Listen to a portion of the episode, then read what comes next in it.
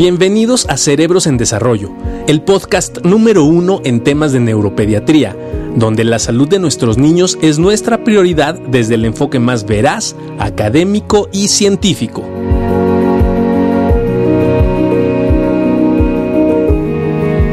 Y vamos a hablar sobre un tema muy interesante eh, que tiene que ver con trastornos del lenguaje.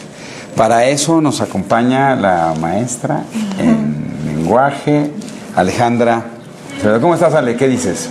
Estoy muy bien, muchas bien. gracias. Gracias por la invitación. Y sí, pues ahora vamos a tratar de resolver todas las dudas que tengan respecto al abordaje terapéutico del lenguaje. Oye, Ali, cada vez se ve con mayor frecuencia los problemas del lenguaje, ¿no? Y cada vez más tenemos chiquitos que empiezan a tener problemas en la falta de desarrollo del lenguaje, que no pueden hablar, que no pronuncian palabras. Y la mamá dice, le dice bueno, pues no habla su hijo, ¿no? Entonces vamos a tener que ir a buscar, eh, vete a ver una terapeuta de lenguaje. Y de repente veo que hay neurolingüistas, terapeutas de lenguaje, terapeutas de comunicación, foniatras, eh, psicólogos. ¿A quién debo acudir? Quienes eh, abordamos la patología del lenguaje como tal somos terapeutas del lenguaje. Si bien ah, pues es una profesión que tiene muchos nombres hasta por el país en donde se estudia, incluso aquí mismo dentro del país sabemos diferentes títulos para la misma profesión, pero tal cual somos terapeutas del lenguaje. Eh, licenciados en comunicación humana son terapeutas del lenguaje. En mi caso soy licenciada en alteraciones de la audición y el lenguaje y soy terapeuta del lenguaje. La diferencia más grande sería, por ejemplo, con psicólogos, con maestras de educación especial, que de pronto también ellos mm, pues toman algunas formaciones adicionales y que luego se empiezan a dedicar a terapia del lenguaje, pero que su formación natural pues no es esa. Y con foniatras.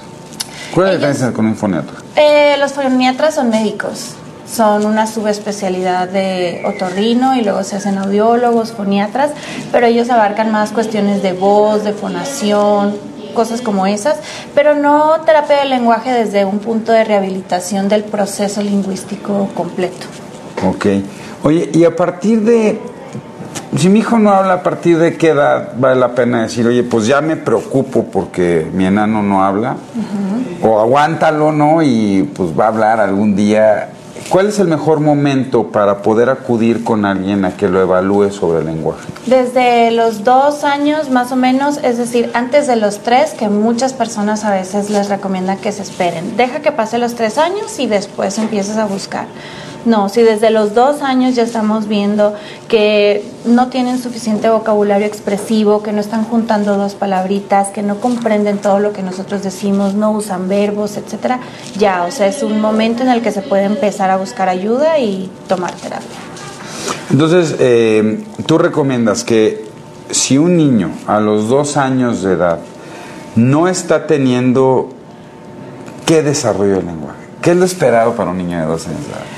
A los dos años de edad ellos ya deben decir múltiples palabras, aunque no todas las pronuncien eh, con toda claridad, pero deben de usar mucho vocabulario, muchas palabras. ¿Cuánto es mucho diferentes. Más de 250 palabras. Más de 250, o sea, si yo tengo 180 palabras, ya tengo un problema del No, lenguaje. no, muchas veces... ¿Cómo le hago para contarlas, no? es Exacto, que de repente yo por eso- por eso- que cuentan las palabras. Por eso no, mm, no soy de esa clase de personas que les digan, dicen tanto número de palabras, aunque sí hay tablas e indicadores que nos dicen el número de palabras que deben decir por edad. A mí más me interesa cómo las están usando, si están encadenando ya más de una palabra, que sus mensajes formen dos palabritas, a veces ya acercándose a los tres años, tres palabras, que en esas palabras que usen algunas sean verbos, no puros sustantivos, objetos que puedan ver, no, sino que también ya empiezan a usar algunos verbos. Em, que ya puedan comprender y ejecutar instrucciones si nosotros se las damos sin pistas visuales. Es decir, eh, a mí me interesa más cómo ellos están usando el vocabulario que tengan, la función que le estén dando para hacer solicitudes, para hacer comentarios, que tengan una función social y que puedan eh, pues enfrentar situaciones cotidianas. Si necesitan algo que puedan pedirlo, si se sienten incómodos, que puedan rechazar, que puedan pedir. Es decir, cómo están usando el vocabulario que tienen es mucho más importante que cuántas palabras porque eso puede variar de, de muchas cosas, puede ser el contexto, puede ser la estimulación a la que se han enfrentado, es decir, es, es más relativo el número de palabras que cómo las están usando. Ok, entonces, primer, en el proceso del desarrollo del lenguaje, primero se da el fenómeno de comprensión y luego el de expresión o van a la par. Sí van a la par, pero llega un momento, eh, sobre todo después del primer año de edad, en que comprenden mucho más de lo que expresan. Eso es cierto. A nosotros en la escuela nos ponían un ejemplo de un vasito que dicen ese vaso se tiene que ir llenando, llenando de mucho vocabulario, de conceptos, cosas que ellos van viviendo y escuchando muchísimo, hasta que se llena ese vaso y empieza a derramar. Entonces, ese derramarse del vaso es cuando viene toda la explosión verbal del lenguaje, cuando yo empiezo a escuchar todas esas palabras habladas, que es en lo que la mayoría nos fijamos. Pero realmente la construcción de todos esos eh, procesos lingüísticos vienen desde mucho antes, cuando ellos empiezan a comprender, a hacer asociaciones de significado, cuando ellos empiezan a otorgarle funciones sociales, es decir, sí, llega un momento en que comprenden mucho más de lo que expresan, pero poco a poco eso se va, se va equiparando. Que tú esperas que eso se dé hacia los dos años de edad. Más o menos. Ahora, la primera manifestación del lenguaje no es tanto verbal, sino es no verbal. O sea, tú esperas que el niño empiece a tratar de comunicarse con sus padres y con sus entes, primero no verbalmente. Sí, desde los que es la señalización, que es cómo llevarte a que las cosas, claro. la expresión. Sí. Eso se da desde el primer año de vida. Desde antes, desde los seis meses ya empezamos a ver algunas, eh, lo que decimos balbuceo, luego empieza a hacerse un balbuceo más sofisticado, donde ya empieza a parecerse la lengua materna, nosotros le llamamos balbuceo canónico, y la diferencia es que ya por idioma empieza a sonar diferente cada balbuceo porque se tiene que regir por los sonidos que ellos escuchan mucho más predominante en la lengua donde se están desenvolviendo. Luego ya también a los ocho meses empiezan a tener mucho lenguaje de gestos, de expresiones, ellos empiezan a, manifestar todo lo que, si están incómodos, si están contentos, a hacer cosas para buscar la reacción de los otros, sí, a señalar, a dar los brazos para que, para que los carguen. Algo muy importante es la imitación, esa conducta imitativa que para nosotros es una habilidad fundamental en, la, en el aprendizaje de otras conductas comunicativas y empezamos a verla previo al año de edad. Ellos empiezan a imitar aplausos, besos, es decir, muchos gestos sociales, pero que lo hacen por imitación. Oye, y, y no es malo hablarles en dos idiomas o en tres, porque luego dicen los papás que si le hablas en hoy no le estamos hablando en chino, pero no de el coronavirus, pero si le vas a hablar en alemán o en español o en inglés, no los confundes a los niños y eso retrasa el desarrollo del lenguaje. No, antes se creía eso, pero hoy sabemos que el bilingüismo en lo absoluto retrasa el desarrollo del lenguaje y que al contrario acarrea muchos beneficios en funciones ejecutivas mucho más adelante. Eh, no, eso era un mito que hoy sabemos que no. Ahora, yo sí quiero hacer una precisión ahí respecto a qué es el bilingüismo. O sea, el bilingüismo es estar realmente expuesto a los dos idiomas muchas horas al día y en el acento nativo, es decir, una exposición completa y permanente. O yo le digo, come on, my daddies. No, o sea, no, no funciona. No, no. Así hablo medio pocho, ¿no? Hola, niño, ¿cómo estás? Ven por acá. No. No, porque ¿qué pasa también? Bueno, eh, los insertan en escuelas que son bilingües porque todo el día, toda la jornada les están hablando en el otro idioma, pero rara vez son eh, maestros que tengan el, o sea, que sean del país de donde es, por ejemplo, de inglés, que sean maestros nativos de allá, que el acento sea el nativo, pero que además la exposición horas por día sea suficiente como para que se considere un bilingüismo tal cual. Entonces sí hay veces que mm, eso sesga un poquito el que estemos pensando que sí se está exponiendo al bilingüismo tal cual y además de que pues a veces en las escuelas ya empiezan a evaluar habilidades en el segundo idioma que pues no, o sea, eso es lo que mm, genera todas esas confusiones respecto a si efectivamente retrasa el desarrollo del lenguaje, si los estamos confundiendo, etcétera. Yo sí les puedo hablar en dos idiomas, no tengo ningún problema. Ahora, siendo el lenguaje uno de, las- de los procesos que nos dividió hace 250 mil años y nos hizo seres humanos, y ¿por qué? Digo, yo esperaría que cuando hago un trabajo o voy a una terapia de lenguaje, el que modula y modela el lenguaje normalmente son los padres.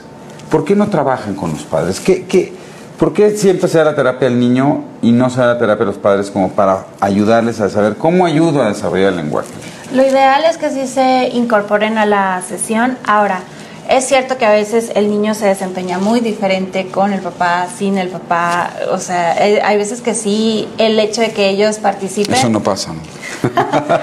eso es cierto, a veces sí, sí cambia un poco el desempeño, pero eso no tiene que ser factor para que los papás no se incorporen a la sesión y que además ellos no estén completamente empapados de los objetivos, las estrategias, de cómo ellos van a migrar al contexto familiar, lo que se está trabajando dentro de la terapia. Es decir, ellos van a ser los principales organizadores de ese desarrollo. El terapeuta está mediendo ahí, modulando cómo se le va a ir incrementando la dificultad o qué estrategias se van a implementar, etcétera, pero el principal organizador va a ser el, el padre. ¿Qué estrategia les puede decir a todos los que nos están viendo, siendo el lenguaje un puntal tan importante en el desarrollo y regulación? Porque para la mayoría de nosotros el lenguaje no solo es como expreso no lo que quiero, sino es un gran regulador de mi conducta, es un gran regulador del pensamiento. Empezar a usar y desde qué edad puedo empezar a estimular el lenguaje de mis hijos, ¿no? Hoy pasa un fenómeno muy interesante, la mayoría de los papás se la pasan pegados en el celular, este, chateando, y eso ha reducido de manera muy importante, tú lo decías muy bien, ¿no? La imitación es fundamental en el proceso lingüístico. Entonces, cada vez pareciera que les hablamos menos. Entonces, ¿qué recomendaciones harías tú para que los padres puedan empezar a estimular el desarrollo lingüístico, incluso en niños tan pequeños como 17 días de vida, que aquí estamos muy contentos celebrando el, hijo de uno de nuestros muchachos, el doctor Oscar. ¿No? ¿Tú qué recomendarías? Eh, para empezar, sí, un uso sumamente restringido de pantalla, sea tableta, celular, mm, televisión. ¿Por qué? Porque eso no promueve interacciones sociales ni de lenguaje, o sea, si bien ellos pueden estar entretenidos con esa estimulación visual, pero no necesariamente es una interacción. Entonces, primero, y así yo siempre se los pido, reducir muchísimo, muchísimo el tiempo que ellos pasan en una pantalla, sea el celular, lo que sea. Otro, hablarles todo lo que les podamos hablar y de la manera más clara, me refiero más clara, no en pronunciación, sino tal cual nombrar las cosas, decirlo todo. Por ejemplo. Ahora decimos, hay un fenómeno que le dicen analfabetismo emocional, que no sabemos expresar cuáles son, cómo nos sentimos. Decimos, ¿cómo estás? ¿Bien o mal? Punto. Pero no sabemos si estamos angustiados, si estamos tristes, si estamos enojados. Y al niño hay que decírselo, hay, que, expresárselo. Y muchas veces el niño no sabe cómo está, hay que decirle, a ver, estás enojado, estás, yo sé que estás cansado, pero sigue esto, vamos, es decir, nosotros como que ir modulando mucho a través del lenguaje y del vocabulario que estamos usando, cada una de sus actividades, sus transiciones, decirle tal cual las cosas como son y explicarle, ponerle nombre a sus emociones, ponerle nombre a la acción que está realizando en ese momento y ir diciéndoselo. Por ejemplo, si le estoy cambiando el pañal, ah. vale la pena que esté platicando con él, le esté diciendo, a ver, este, mi amor,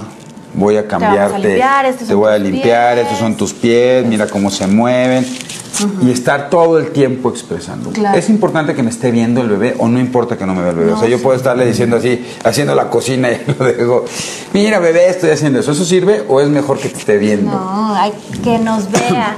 De hecho, todo lo que nosotros podamos decirles al nivel en el que ellos están viendo en su campo visual, si yo me puedo bajar, agachar para darle una instrucción, para explicarle, eso es importantísimo, que ellos nos estén viendo, que hagamos contacto visual cuando, cuando tengamos la interacción comunicativa es lo ideal.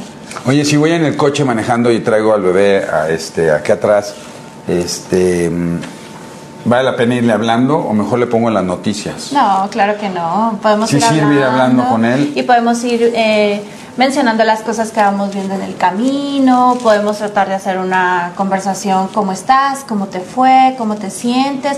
O a veces ellos todavía no están en la etapa en que nos van a decir mucho, pero nosotros platicarles de, de lo nuestro. Claro. Aquí estamos leyendo algunas de sus preguntas de Abigail, de Lisbeth, de Juan Carlos, de Dan. Este, una, bueno, eh, todo eso es para estimular el lenguaje. No tengo que ir estimulando el lenguaje y no solo es hablar mucho, sino darle un sentido a este lenguaje para que el niño empiece a incorporar el lenguaje que escucha también a su acción y poder favorecer un proceso de acción. De repente, a pesar de esto, mi hijo llega a los dos años, me dicen que tiene que ir a terapia de lenguaje, lo llevo a una terapia de lenguaje y de repente llevo un año en terapia de lenguaje, llevo dos años en terapia de lenguaje. La psicóloga ya estrenó un coche nuevo, ¿no? La terapeuta, y de repente dijo, pero mi hijo no habla. ¿Por qué de repente puede un niño que en teoría tiene solo un trastorno del lenguaje, a pesar de ir a terapia, ¿cuánto tiempo espero yo? Si yo, si yo mi hijo contigo y me vas a la terapia de lenguaje, ¿cuánto tiempo debo esperar a que mi hijo mejore en la terapia de lenguaje? ¿O en qué momento es decir, no, ya estoy en terapia de lenguaje, no ha mejorado, ¿qué está pasando? Desde los primeros tres meses nosotros hacemos la primera revaloración para determinar cuál ha sido el progreso que están teniendo y se hacen mediciones, se mide cómo está el desarrollo de inicial a los tres meses y ahí ya tenemos que ver un cambio definitivamente. Si no se viene un cambio, bueno, pues hay que ver si efectivamente solo es un trastorno del lenguaje o si está asociado a cualquier otro diagnóstico o cualquier otra eh, cuestión adicional que puede estar ahí mediando la situación o en todo caso y que puede pasar que no esté habiendo un progreso uno, verificar la metodología terapéutica con la que se está trabajando, si es la efectiva para ese, ese caso en particular y para ese proceso.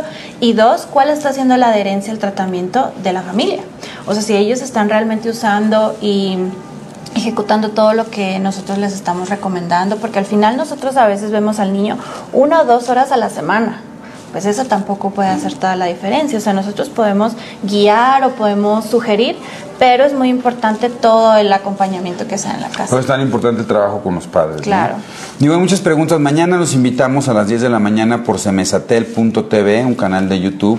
Vamos a hablar de los diagnósticos y las diferencias y de los trastornos del lenguaje asociados a problemas neurológicos y la gran diferencia que existe entre trastornos del lenguaje y autismo, ¿no? Que eso es, eso es una pregunta muy frecuente.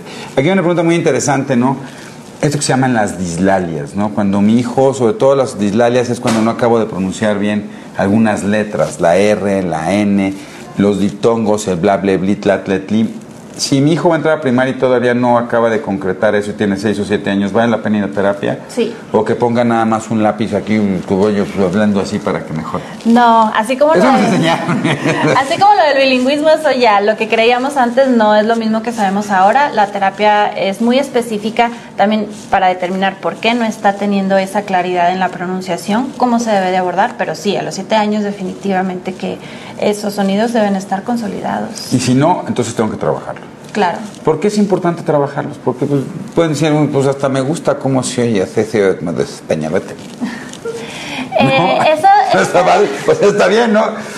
No, bueno, tiene una implicación también muy importante con el proceso de lectoescritura y que eso va a venir una vez se incorpore a la escuela. Entonces es muy importante consolidar el, proceso fonético para poder consolidar el proceso de grafomotricidad. Claro, porque de ahí deviene la conciencia fonológica y en tanto yo tengo una buena conciencia fonológica por audición y verbalmente, y eso yo lo puedo migrar a otro código que va a ser el escrito. Oye, ¿qué piensas de tomatis? La verdad es que he tenido... Bueno, aquí digo, todo con todo respeto, ¿tú qué piensas con tomatis? ¿Qué es el tomatis? Yo conozco no el tomate verde, la terapia Yo conozco muy poquito, o sea, la verdad es que lo que he conocido así ha sido como por plática de otros pacientes, de que lo están llevando. Sé que es un proceso que se les proporciona estimulación auditiva con unos audífonos, o no sé exactamente cuál sea el método, eh, pero sé que ellos mm, como que atribuyen a esa estimulación auditiva una serie de habilidades que yo a veces no, pues vaya, no entiendo, no entiendo muy bien cómo es el, pero porque desconozco, desconozco el sistema. Pero bueno, al final el sistema automático es un sistema de estimulación auditiva, se suma a las herramientas terapéuticas que pueden ayudar para el manejo de los problemas del lenguaje. Entonces sí, sí se puede utilizar, perdón, como una estrategia sumado a una terapia del lenguaje o como una terapia individual. Lo importante, yo siempre les digo, es ponernos tiempos, ¿no? Como ponernos tiempos y decir, voy a empezar una terapia de lenguaje, me tengo que dar de tres a seis meses, voy a ver cómo va evolucionando y sobre esto voy tomando. Sí es importante reconocer, porque, porque a veces los terapeutas del lenguaje, al igual que en otros problemas, le dicen al papá, no, no, no, no vaya al médico. Déjeme ver si yo lo saco y si no lo saco, y eso vamos a tocar muy importante, si, si no mejora en un año o dos, ya lo mando al neurólogo a ver si, tiene otro problema. Perdón, ¿qué tan frecuente es que los problemas del lenguaje estén asociados a un problema neurológico? ¿Qué tan frecuente es que los problemas del lenguaje estén asociados a otros problemas del desarrollo? ¿Qué tan frecuente es que sea nada más un problema del lenguaje? Lo más frecuente es que sean asociados y derivados de otras cuestiones del desarrollo neurológicas. Eso es lo más frecuente. Los chiquitos que llegan con un trastorno del lenguaje aislado, limpio, puro, uy, son los menos. Pero la mayoría de los chiquitos que están en terapia es porque, claro, eh, la dificultad comunicativa deriva de otro, de otro diagnóstico y de otra cuestión neurológica. Entonces, ¿por qué? Bueno, pues sé que hay muchas creencias a veces como de ser reservados con la con el uso de los medicamentos, no sé si de pronto, incluso los mismos padres como que tienen reservas y, y prefieren estar intentando como una alternativa previa. Pero pues no, o sea, en el caso de los niños en los que tienen una cuestión añadida y que ellos requieren del medicamento y que requieren el monitoreo médico, pues tienen que llevar el, proceso integral. ¿Tengo que tener algún estudio previo para ir a una terapia de lenguaje? O sea, hay como un estándar antes de, yo voy a llevar la terapia de lenguaje y tengo que llevar un electroencefalograma o tengo que llevar una muestra de mi ADN salival o no pasa nada, puedo llegar así y tú lo evalúas y dices voy a empezar a darle tratamiento. Para la terapia de lenguaje no se necesitan esos estudios porque nosotros estamos trabajando sobre una habilidad una habilidad que, con la que vamos a trabajar de manera funcional. Entonces, si bien es importante todo el historial que tengan, todo lo que nos puedan compartir de información del caso del paciente, de su proceso, eso es muy rico para el, para el proceso que se va a llevar después, pero no se necesitan. O sea, nosotros hacemos una evaluación clínica que nos ayuda a ver cómo funciona esa habilidad, a qué nivel nosotros incidir terapéuticamente y empezar. Ok, oye, algo muy interesante es, cada vez nacen más niños prematuros y vamos a hablar un día sobre prematurez, que es muy interesante, porque probablemente hoy en nuestro país, digo, a nivel mundial nacen 15 millones de pacientes prematuros. Entonces, si mi hijo es prematuro, yo siempre les digo, yo me hubiera encantado ser prematuro porque si hubiera nacido de 31 semanas, pues hoy tendría como 28 años en vez de los que tengo. Sí, sí ser prematuro hace que pues, está más inmaduro y entonces eso le pega al proceso del desarrollo del lenguaje? ¿O hasta qué momento yo puedo decir, ok, aunque fue prematuro, él debería de haber desarrollado el lenguaje? O sea, ¿es importante, no es importante? O sea, sí se considera dentro de los primeros meses de vida que más o menos tendrían que ir empatándose con el desarrollo, pero general, no solamente del lenguaje, que ellos van empatándose con el desarrollo que deberían ir adquiriendo. Entonces sí tiene ciertas implicaciones, pero no es que a los seis años que ya está empezando primaria y todavía no puede adquirir la lectoescritura, es que fue prematuro, vamos a darle, no, o sea, ya para entonces tuvo que haberse... Eh, nivelado con todas las habilidades correspondientes para su edad. Sí, en general es muy importante. La la a nivel mundial se considera que un prematuro debe de haber alcanzado las habilidades iguales que las de un niño de término alrededor de los dos años de edad. Por lo tanto, esto en general no debería tener una implicación o un impacto sobre los procesos de adquisición del desarrollo del lenguaje. Si bien es cierto que muchos de los prematuros tienen dificultades motoras, y este, esta dificultad motora puede implicar una dificultad sobre las habilidades y la organización de los músculos oromandibulares y por lo tanto tener una dificultad. Algo súper importante, el seno materno, ¿sirve o no sirve para el lenguaje? O sea, ¿es importante darle seno materno a mi hijo y eso le va a favorecer el desarrollo del lenguaje o no? Sí favorece inicialmente ciertas habilidades de succión, de deglución, porque implican habilidades diferentes a las que se con un biberón, lo que sea, pero no, o sea, al final de cuentas todos van a poder hablar y poder desarrollar las habilidades oromotoras necesarias. Eh, siempre y cuando también se les exponga de una manera eh, organizada y favorecedora a, esas, a esos movimientos. Porque claro, a ver, de pronto tenemos chiquitos que chupan el dedo o que usan el biberón de una manera muy prolongada, o sea que ya son muy grandecitos y siguen con el biberón o con el chupón. Es decir, otras cosas, pero que ya no tienen que ver con el seno materno, sí es lo que puede tener. ¿El chupón afecta el lenguaje? ¿El, uso prolongado del chupón? Chupón y dedo. Porque ¿Y de- puede hacer, puede hacer cambios anatómicos del paladar. Entonces no se recomienda, o sea, sí puede implicar un impacto el chupón y el dedo sobre el desarrollo articulatorio del Eso, lenguaje. del habla, no del lenguaje, pero sí del habla. Del habla, del habla, no del lenguaje. Ok. Oye, em, neurofeedback para el lenguaje. Lo mismo, o sea, es algo que pueden eh, tratar, o sea, sí, sí existe ahí como que dicen que sirve para algunas cosas. Yo una asociación directa con una mejoría en lenguaje no he visto. Y en niños pequeños en general es difícil poder utilizar Sí, también. este neurofeedback, ¿no? Eh, Ale, eh, antes de terminar, entonces es importante reconocer, uno, el lenguaje, el habla es muy importante para el desarrollo como entes, ¿no? Como personas. Porque de repente los papás dicen, bueno, pues no importa que no hable, ¿no? O sea, si sí se comunica, me jala, me lleva, pues Yo le entiendo. yo le entiendo, ¿no? Porque yo sí le entiendo, Doc, ¿no? Es importante no acelerar el proceso de la consolidación del habla. Es importante porque lo van a necesitar en cualquier otro contexto, a menos de que vayan a tener un intérprete siempre en todos los lugares a donde vayan, pero eventualmente cuando abandonen ese contexto familiar y que vayan a la escuela o que necesitan comunicarse de una manera que les sea efectiva, entonces claro que necesitamos. Entonces no hay niños flojitos. o sea, no.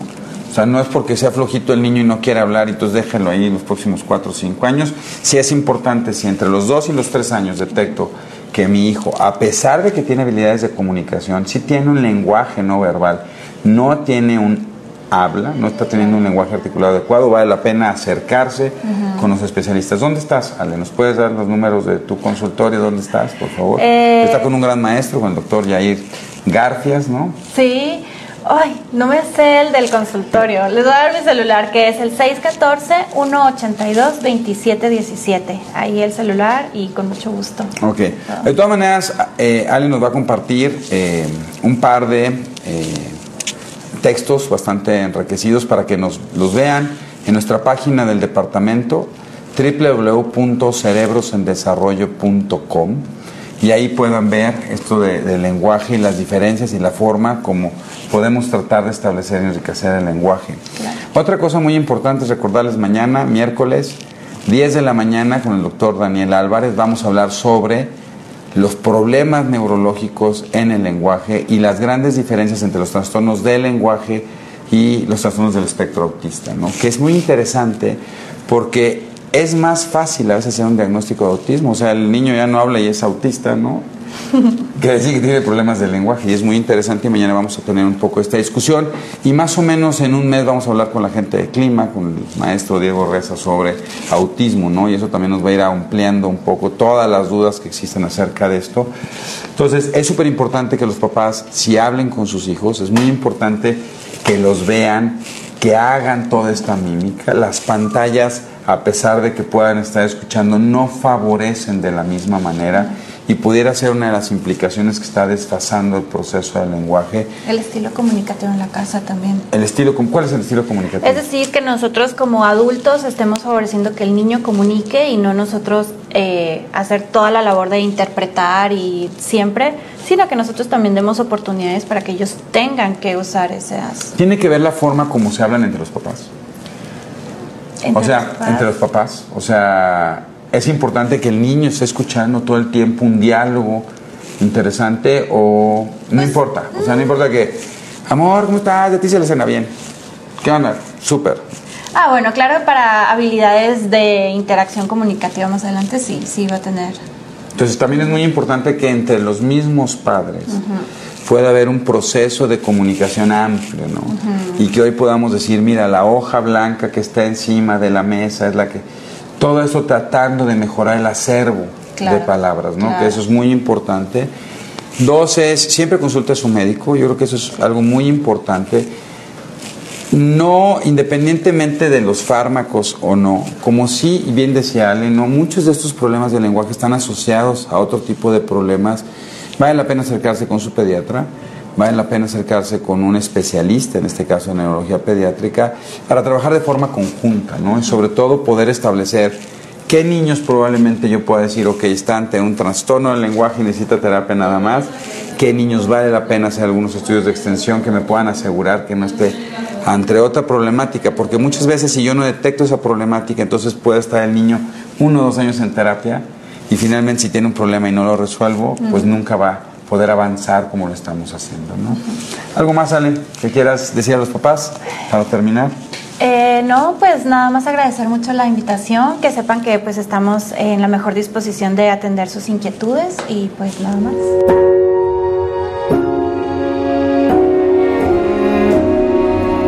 Cerebros en Desarrollo, el podcast comprometido con la idea de que en los cerebros de nuestros niños no hay límites. Síguenos en nuestras redes sociales. En Facebook nos puedes encontrar como Neurología HIM, en Instagram como arroba Neuropedia HIM. Nuestra página web es cerebrosendesarrollo.com y si tienes cualquier duda o comentario, por favor escríbenos al correo electrónico cerebrosendesarrollo.gmail.com. Si este episodio crees que le puede ayudar o servir a alguien, por favor compárteselo. Le podrías estar ayudando mucho más de lo que te imaginas. Nos seguimos escuchando.